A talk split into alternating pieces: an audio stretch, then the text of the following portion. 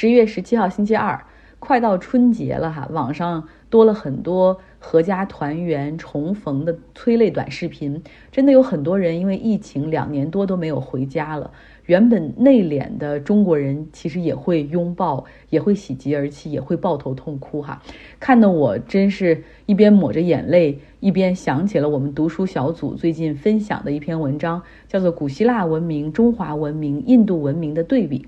像古希腊文明，他们的这个神话体系里面不强调血缘关系，所以最后推导出人和神之间的距离是相等的哈，就任何人和神之间的距离都是相等的。这不仅为后来的一神论的基督教打下基础，而且还奠定了一个上帝面前人人平等的普世价值观。呃，但是弊端就是人是孤独的哈。我们看到欧美社会，孩子在十八岁之后和父母之间就会变成呃非常独立的平行发展，你几乎看不到有父母会搬进这个小家庭，帮助他们在照顾第三代。呃，甚至我有朋友，他父母从波士顿啊来这边看他们，然后他们自己本来也是有有 house 的，有两个 guest room，就有两个客房，但是父母只要是停留超过一周的话，他们全都会在外面住 Airbnb，绝对不会挤到同一个屋檐下，然后住住一段时间。然后呢，父母老了之后，自然会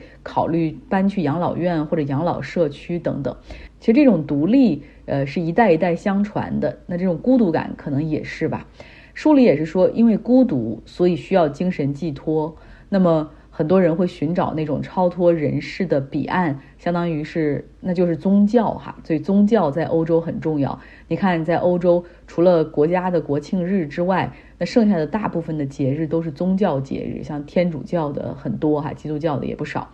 那中华文明，我们的神话传说最早的起源，什么三皇五帝。就他们之间就有这些血缘关系，而且强调血缘关系和传承，所以我们的文明从开始就有血缘宗族扮演了很重要的角色。像我们经常说祈祷神明的时候，更多的是求祖宗保佑，对不对？那祖宗和先人，他到我们任何人之间的距离是不相等的。比如说我的祖父到我这是第三代，他到我父母那儿是第二代，对吧？所以这个距离不相等。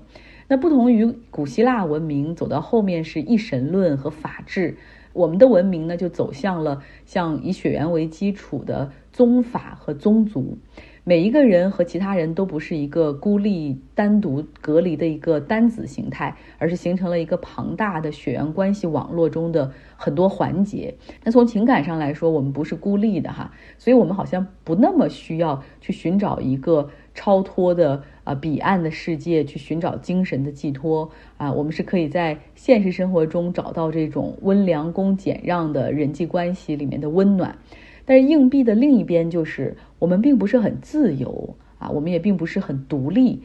总是要在君君臣臣、夫夫子子的人际关系中去扮演着各种啊，比如说感受着君恩，感受着臣忠，感受着父子，然后你要去做子孝，然后甚至甚至还要夫唱夫随这样的一些社会角色。听到这儿，你会觉得哎呀，好顺理成章。我们的确是比西方更重视亲情，更重视血缘关系。但是你看到现在社会随着城市化的进行，随着年轻人进城打工，或者年轻人异地他乡。去就业，我们脱离了原本的亲情网络，然后独自在外打拼，也会出现这种孤独感。不论是在外地工作的异乡人，还是那些留在老家留守的父母一辈，这种孤独感又会把人去推向寻找精神寄托的彼岸。所以有不少人就转向了宗教。这也就解释了为什么科技发展了，教育水平增高了，但是你看信仰宗教的人反而比过去增加了哈，所以这都是非常有意思的。通过看这个文章，包括最近的一些感受，给大家分享一下。其实种种的社会现象很有意思，中间的数据更能说明一些问题。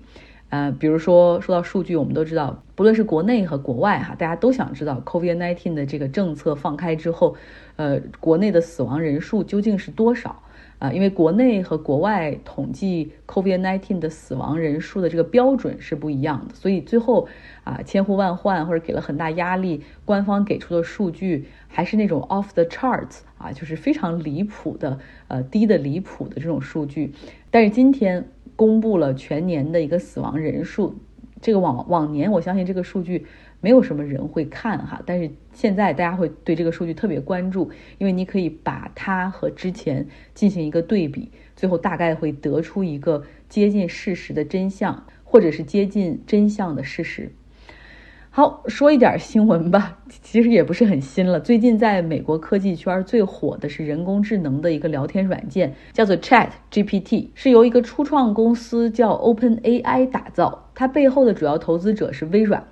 这个 AI 聊天工具非常的快速、聪明、幽默、机智，让我觉得自己很笨，让我觉得自己现在就可以被 AI 替代。然后它厉害的程度到了那种一经推出，然后马上很多人就会意识到，哇，它的危害其实可以很大。未来你如何辨别跟你聊天的是人还是机器人？你看到这篇文章是人写的还是机器人写的？啊，包括你读的这个你同事发给你的 email 啊，包括你看到的网络评论，到底是真人还是 AI？因为它太好用了，任何人可以轻松的利用它，制造出上百或者上千条的推文，然后那种高质量还有抓眼球，可以迅速的把某个东西推成全网的热点。然后你包括还可以在政治上，你可以借助 AI 来进行政策的游说，对吧？你可以用它轻而易举的制造。呃，上千个 email 或者上千条评论，然后你就扔给，就是通过不同的邮箱再扔给你的这个议员，占据他们的时间，去占据这种公共提议的空间，对吧？从而去影响政策的制定。然后你更别说可以帮助一些人偷懒啊，然后在公司写代码的时候可以请，可以让这个 AI 帮忙，然后甚至。你写写小说、写作品的时候，写论文的时候，写作业的时候，都可以找这个 AI 啊来帮你写上几段。他们写的真的很好。OpenAI 是一家总部在旧金山的人工智能公司，他们有一些不同的产品，但是每一款都很厉害。比如说 AI 可以生成图片，你就给它几个描述，比如说我想看到一只在海里游泳的棕熊，可能还在弹钢琴，然后它就会帮你生成一张。你描述的图片就是在通过在网上抓取，然后拼凑，很厉害。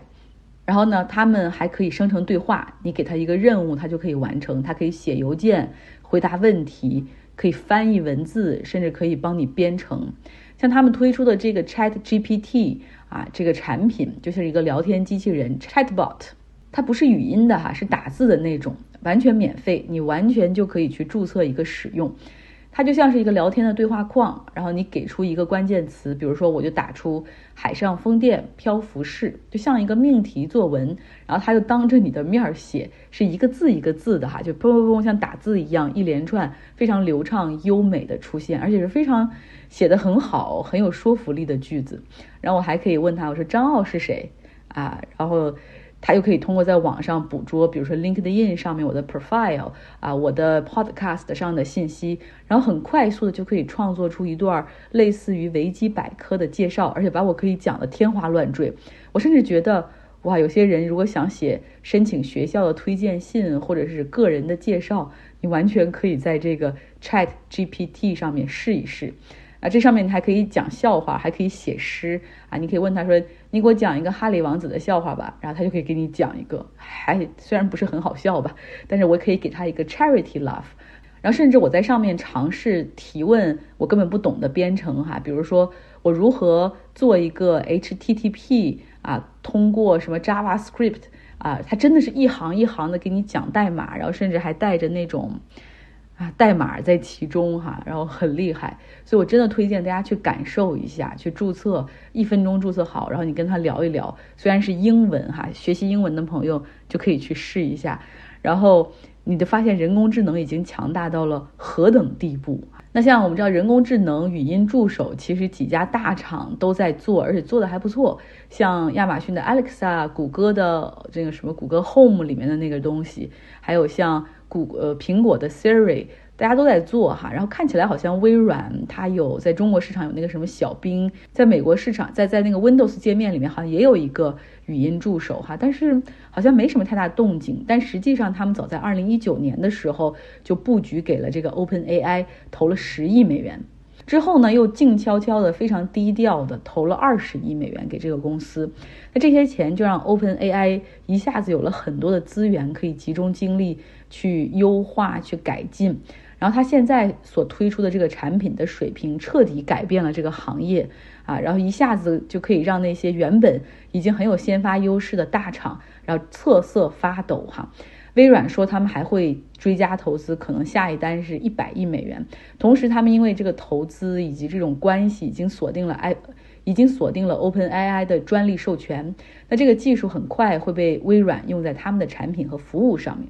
Open AI 这家公司成立于二零一五年，它的创始人是山姆阿尔特曼，他是硅谷著名孵化器 Y Combinator 的前总裁。这个人也是挺厉害的哈，今年才三十七岁。那 OpenAI 创造之初呢，啊，他当时还有几个联合创始人也很厉害，还包括啊伊隆马斯克等等这些人一起出钱。他们原本是想做一个 non-profit。啊，就是非盈利组织，但是后来可能看到了这个发展实在是太厉害了，然后有很厉害的路径，所以快速改变了企业的资质，变成了 full profit，就现在是个盈利的机构。刚才说了，马斯克之前也给他们出了一千万美元，帮助这个公司建立起来。但在二零一八年的时候，他决定辞去 co-chairman，就联合主席的职务，哈。呃，认为自己可能未来会跟他们有一些利益冲突等等。那现在还不清楚马斯克是否还持有这家公司的股权，但这个并不重要，不用不用把什么事儿都跟马斯克 联系到一起，我可能